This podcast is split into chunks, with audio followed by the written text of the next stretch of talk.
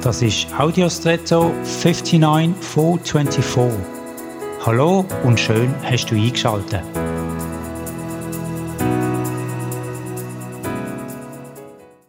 Ich habe kürzlich etwas online bestellt. Das habe ich schon häufig gemacht.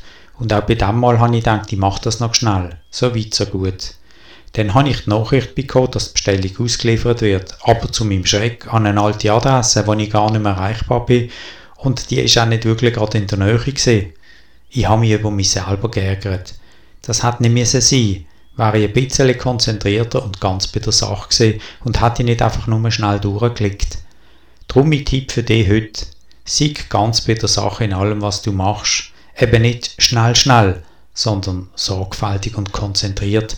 Damit wirst du sicherlich qualitativ bessere Ergebnisse sehen und am Ende diesen Sachen auch mehr Wertschätzung geben. Ich kann dir aus eigener Erfahrung sagen, das lohnt sich nicht nur vom anschließenden Aufwand her. Und jetzt wünsche ich dir einen außergewöhnlichen Tag.